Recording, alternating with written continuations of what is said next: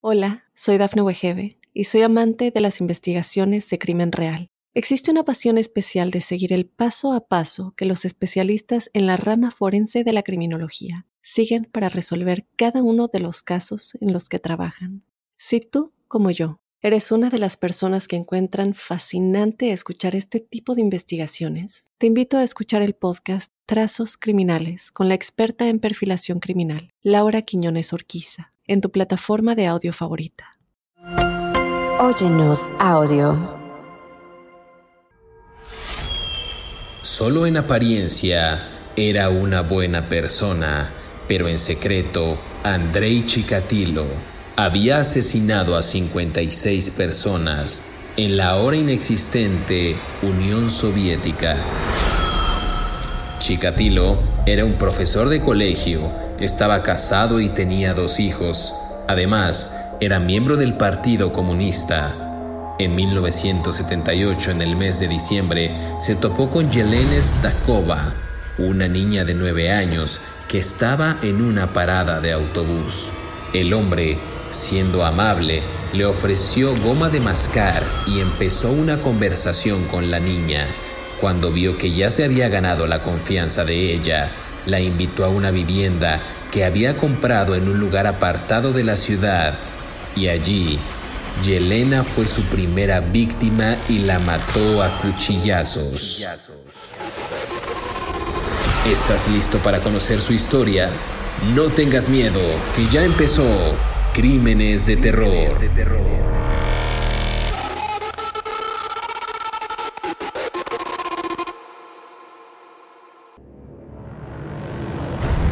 Bienvenidas y bienvenidos a Crímenes de Terror. Si aún no se han suscrito al podcast, opriman del botón de seguir en la plataforma en la que nos estén escuchando. Recuerden que estamos en Spotify, Apple Podcast, Amazon Music y iHeartRadio. Así les va a llegar la notificación y serán los primeros en disfrutar de estas aterradoras historias. En el episodio de hoy del podcast vamos a conversar acerca de Andrei Romanovic Chikatilo. Espero haberlo pronunciado bien.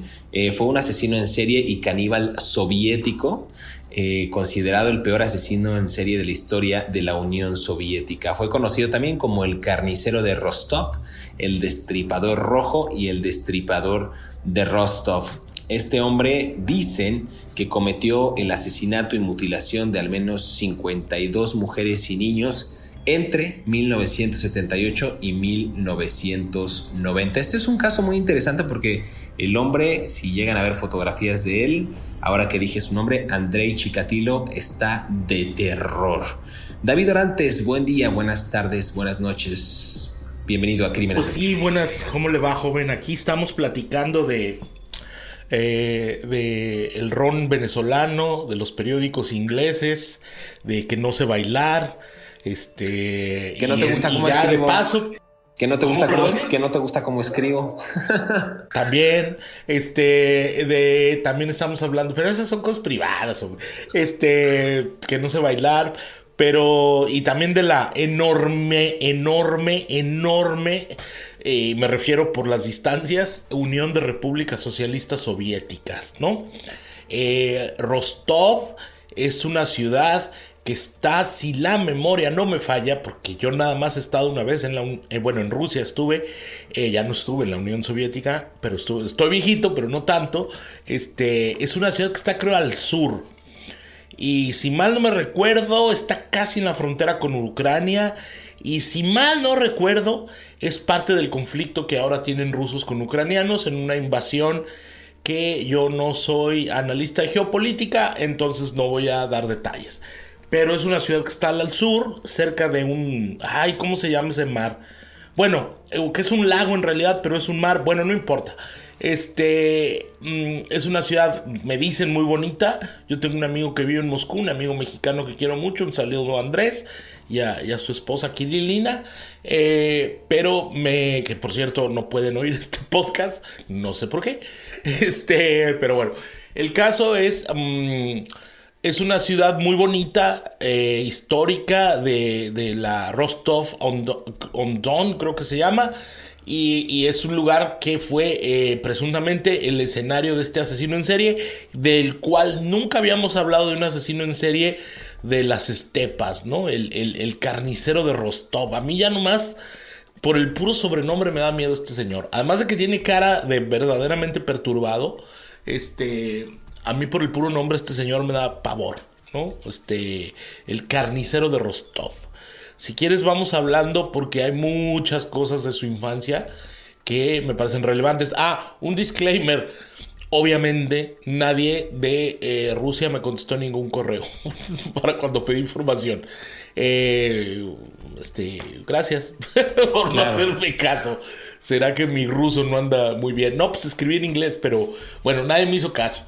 Eh, en pocas palabras. Pero bueno, hablemos, hablemos de don Andrei Chikatilo. No te contestaron porque régimen de Vladimir Putin, ¿verdad? Es... ¿Nos quieres meter en problemas tú? ¿Nos quieres meter en problemas? Yo quiero ir a conocer San Petersburgo y tú no quieres que me dejen pasar, ¿eh? Yo tengo razones muy privadas y personales por las cuales no me gusta Rusia, por sus antiderechos LGBT. Pero bueno, a ver, vamos, vamos comenzando. Ah, claro, pues ellos, eh, eh, don, don, Vladimir no le caen bien los LGBTQWX, Y, no, y Z. No, y a mí no me cae bien Vladimir Putin, ya estamos a mano.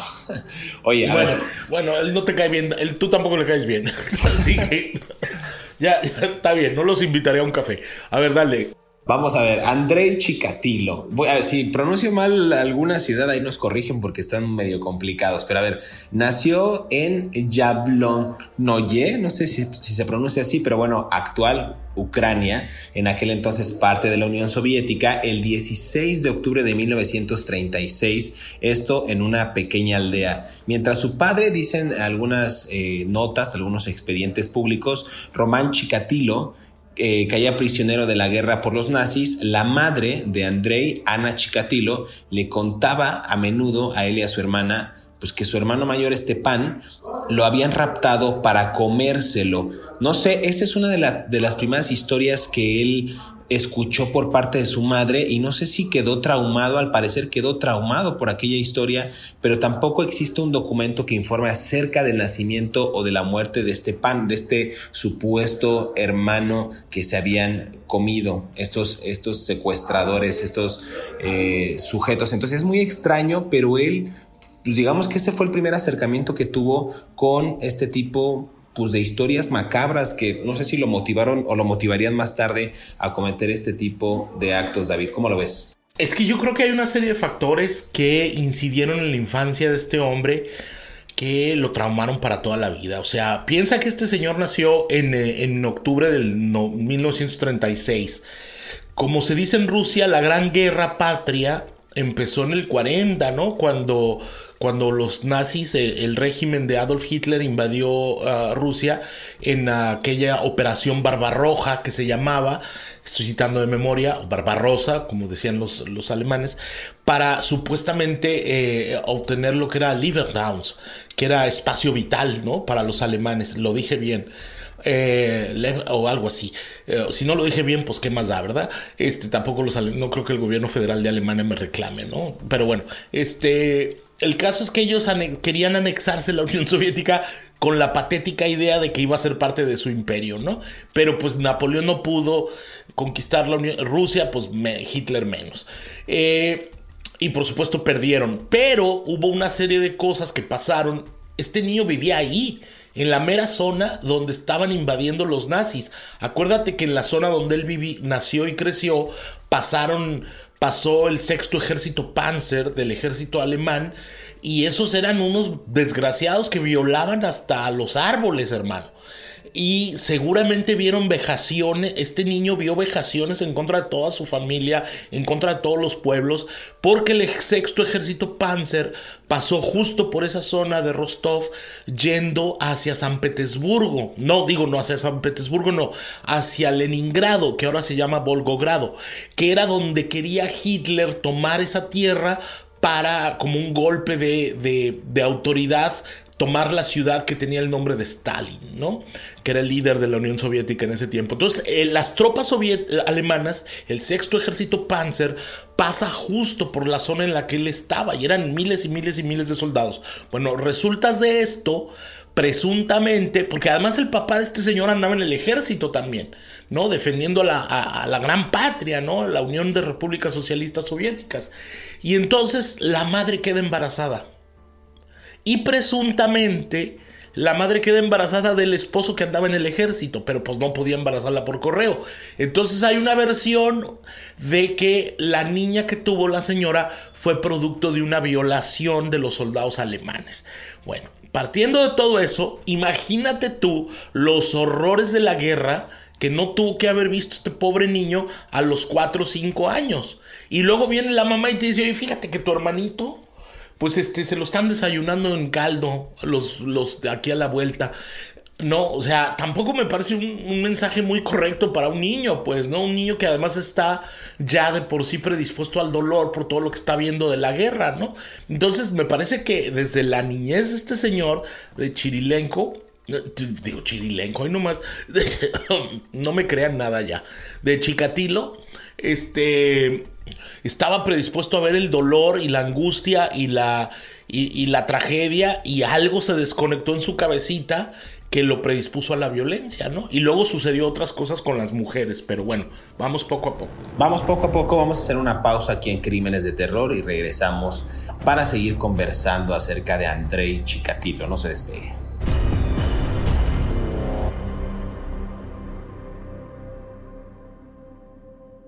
Hola, soy Dafne Wegebe y soy amante de las investigaciones de crimen real. Existe una pasión especial de seguir el paso a paso que los especialistas en la rama forense de la criminología siguen para resolver cada uno de los casos en los que trabajan. Si tú, como yo, eres una de las personas que encuentran fascinante escuchar este tipo de investigaciones, te invito a escuchar el podcast Trazos Criminales con la experta en perfilación criminal, Laura Quiñones Orquiza en tu plataforma de audio favorita.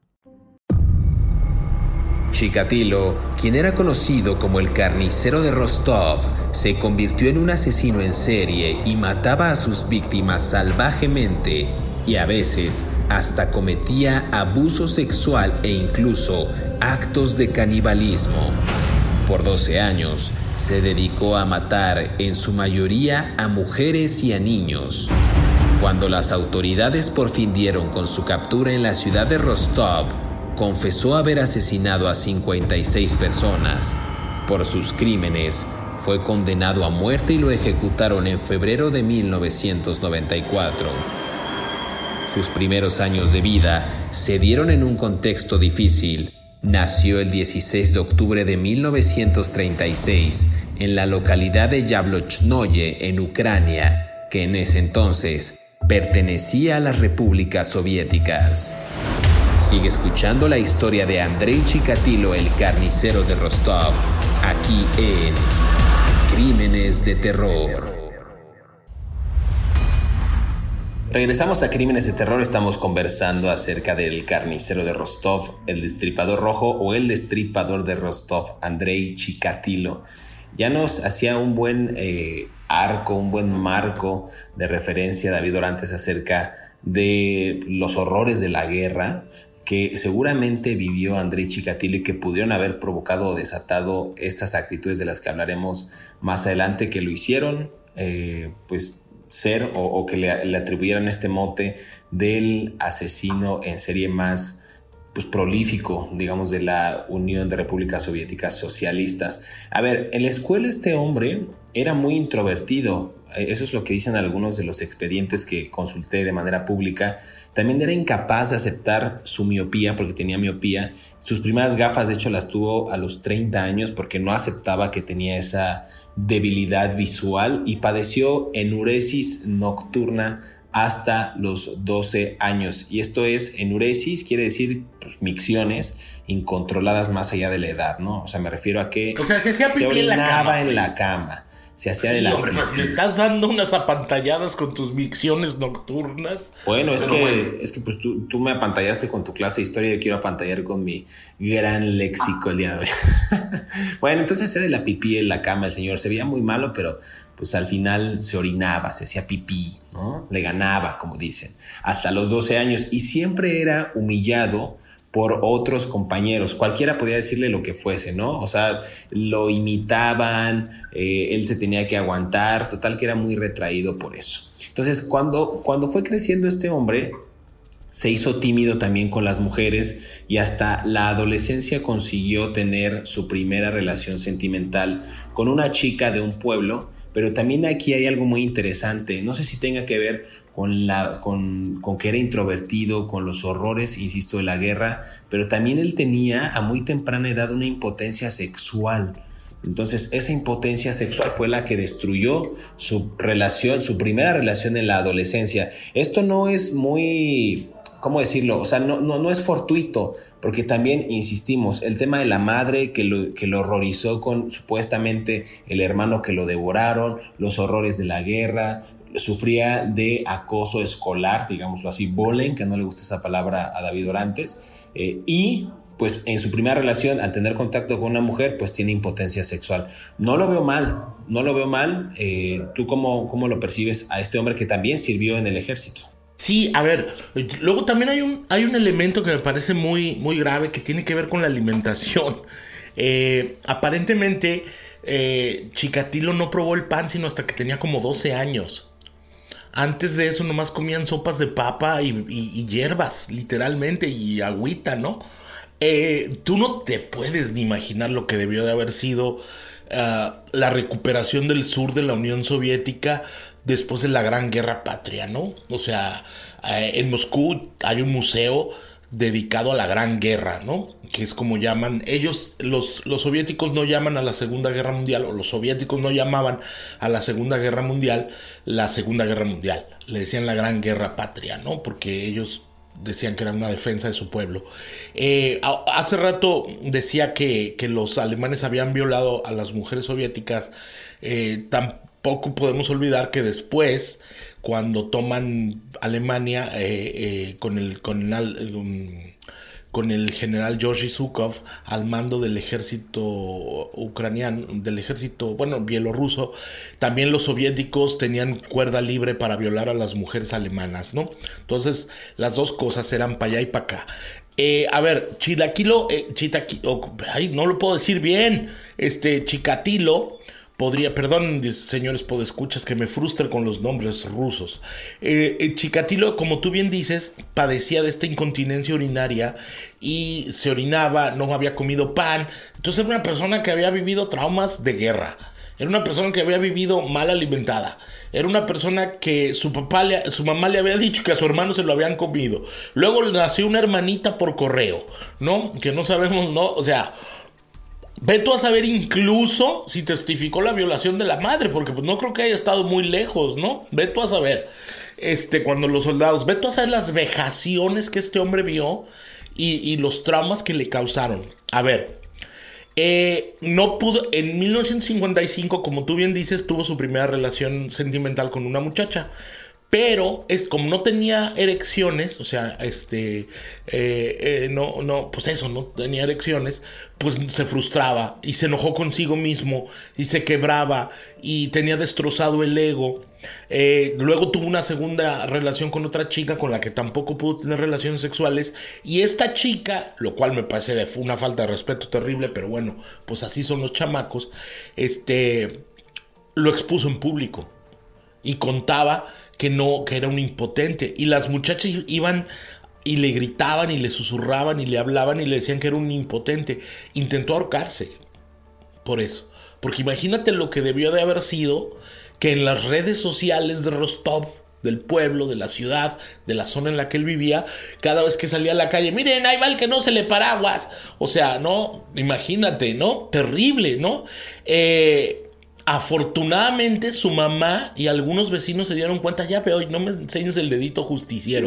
Este, a su madre y su y su y su, algunos vecinos eh, se dieron cuenta que se quería suicidar, pero se sintió tan mal, tan mal, tan mal, tan mal que se alejó de la zona en la que él vivía. ¿No? Imagínate el daño que te puede hacer el acoso de otras personas cuando no estás preparado emocionalmente y mentalmente para ese tipo de cosas, ¿no? Este, y que, por cierto, pues, eh, eh, un día te haré un podcast de por qué no me gusta la palabra bullying, pero bueno, eh, por lo menos no en español, en inglés sí la uso, pero bueno, Vamos a tu pausa desgraciada que me tienes vuelto loco. Ya le urge a este señor irse de vacaciones a celebrar a las playas del Caribe mexicano, ¿verdad? Como siempre, ¿no? Y nosotros aquí aguantando el frío y la pobreza sin poder comer hambre. Digo, sin poder comer pan, como el señor Chitaquilo, este, Chicatilo. No, es que siempre que eh, ya, me van a echar este montón los podescuchas porque la vez que dijiste que me iba a pueblos mágicos, todo el mundo me escribió diciéndome eso. Pero a ver, vamos a hacer una pausa aquí en Crímenes de Terror y regresamos para seguir conversando acerca de Andrei Chikatilo, mejor conocido como el carnicero de Rostov. Esta historia está muy interesante, vienen detalles todavía más, más puntillosos, vamos a llamarlo así. Regresamos.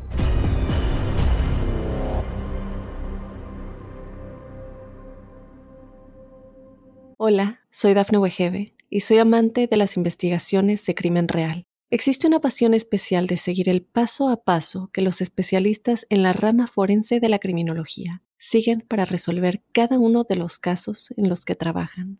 Si tú, como yo, eres una de las personas que encuentran fascinante escuchar este tipo de investigaciones, te invito a escuchar el podcast Trazos Criminales con la experta en perfilación criminal, Laura Quiñones Orquiza en tu plataforma de audio favorita. Durante sus juicios, Chikatilo intentaba hacerse pasar por una persona demente, insultaba, exhibía sus partes íntimas y decía incongruencias. Esta estrategia no le sirvió y en octubre de 1990 fue condenado a muerte por el asesinato de 53 personas entre los 9 y 45 años de edad. El 14 de febrero de 1994, el asesino serial más sanguinario de la Unión Soviética murió en el sótano de la prisión de Rostov, ejecutado por un guardia con un disparo en la nuca. Así, las familias de las víctimas encontrarían un poco de paz, pero el legado de muerte de Andrei Chikatilo perduró por toda la historia de la humanidad. Sigue escuchando la historia de Andrei Chikatilo, el carnicero de Rostov, aquí en Crímenes de Terror.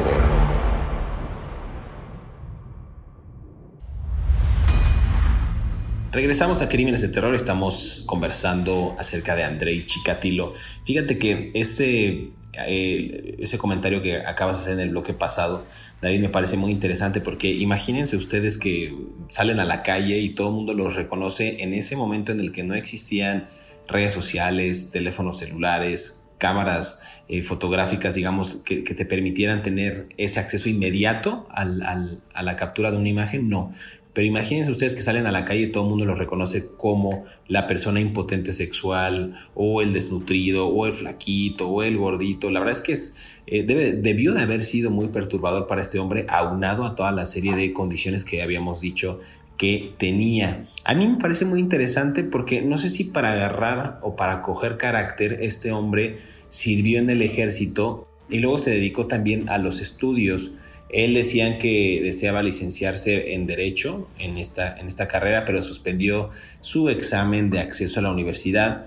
También, no sé si fue su primera decepción, pero puso todo su empeño en prepararse eh, profesionalmente y sí obtuvo tres títulos, eh, y los tres títulos fueron en ingeniería, en marxismo y leninismo, y lengua y literatura rusa. Entonces, para, a ver, era un hombre inteligente también. O sea, estamos, no estamos hablando de un hombre improvisado. Para tener estos tres títulos, no sé si por conveniencia, por, insisto, para tener un poco más de carácter o simplemente para entretenerse y, y no tener nada que ver con la sociedad, decidió pues centrarse y anclarse al estudio. ¿Cómo lo ves tú, David? Hombre, no, no, no, tonto no debe haber sido, porque para entender los grandes complejidades emocionales y mentales y técnicas y este, uh, estilísticas, ay Dios, qué horror, no, hoy no doy una. Este, me pueden hacer bullying si ustedes quieren, porque no doy una. De la literatura rusa, pues no es fácil, hermano, porque la literatura rusa tiene sus sus este mm, su profundidad, ¿no? Desde Denis Fonsivin, ¿no? Estoy citando de memoria algunos de los que me gustan, ¿no? Vasily Tropin, este, Alexander, Alexander Pushkin, ¿no? Que fue un genio de la poesía, ¿no? Eh, no sé, Batuskov, Yersov, este, ay, ¿cómo se llamaba aquel Gogol, ¿no? O sea, que me encantan, ¿no? Las obras de Gogol, de Nicolás Gogol, Tolstoy, ¿no? Eh, a ver, eso de que tenía que dar clases de marxismo y leninismo, pues tampoco es así como muy apantallador porque hasta en las primarias daban clases de marxismo y leninismo.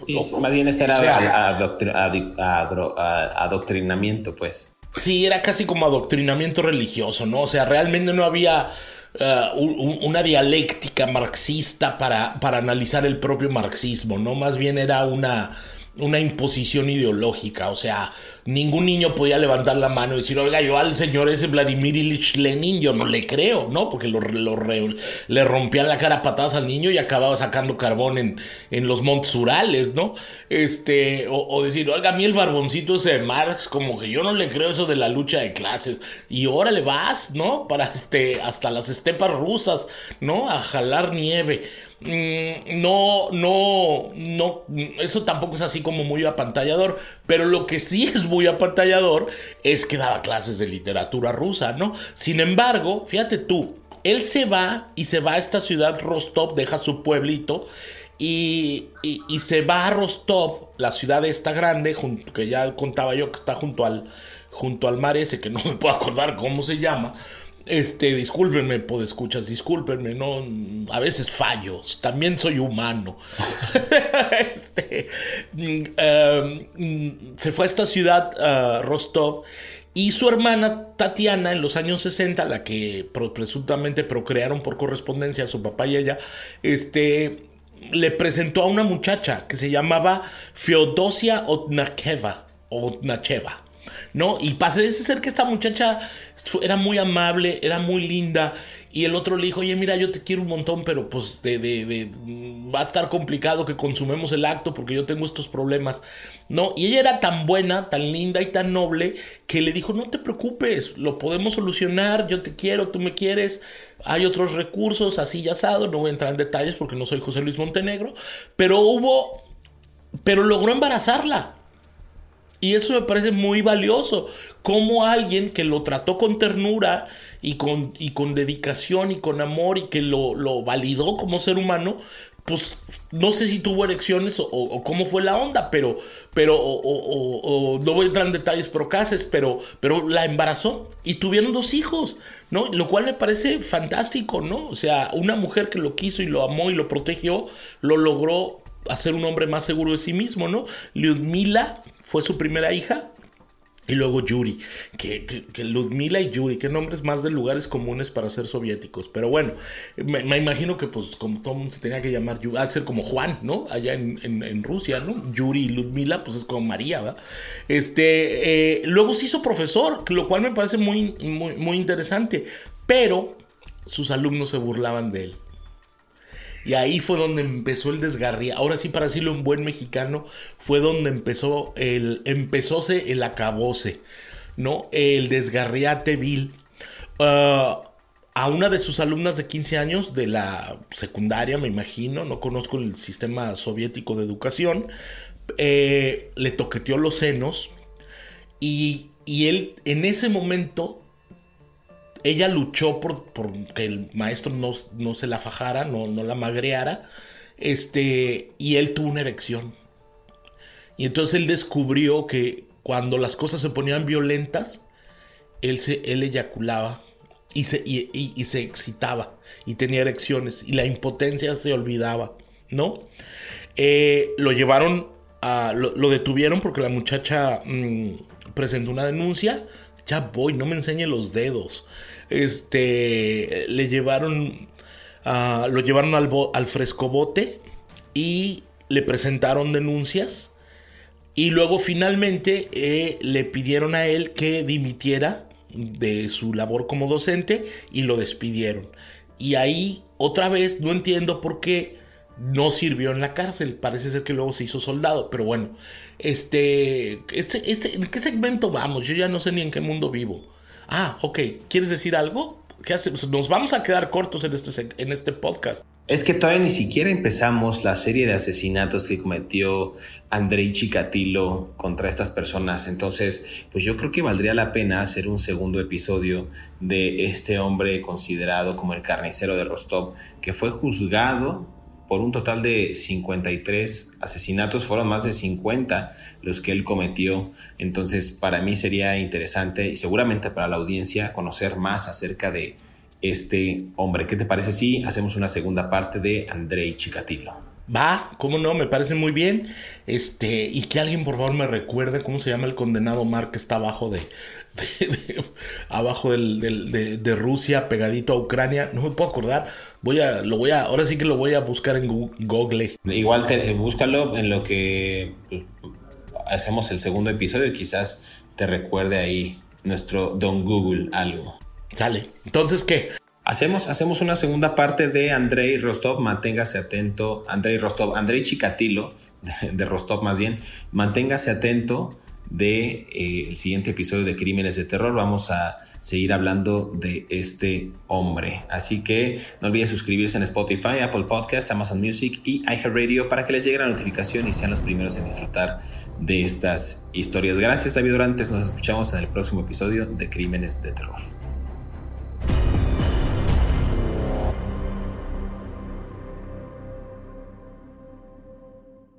Hola, soy Dafne Wegebe y soy amante de las investigaciones de crimen real. Existe una pasión especial de seguir el paso a paso que los especialistas en la rama forense de la criminología siguen para resolver cada uno de los casos en los que trabajan. Si tú, como yo, eres una de las personas que encuentran fascinante escuchar este tipo de investigaciones, te invito a escuchar el podcast Trazos Criminales con la experta en perfilación criminal, Laura Quiñones Orquiza, en tu plataforma de audio favorita.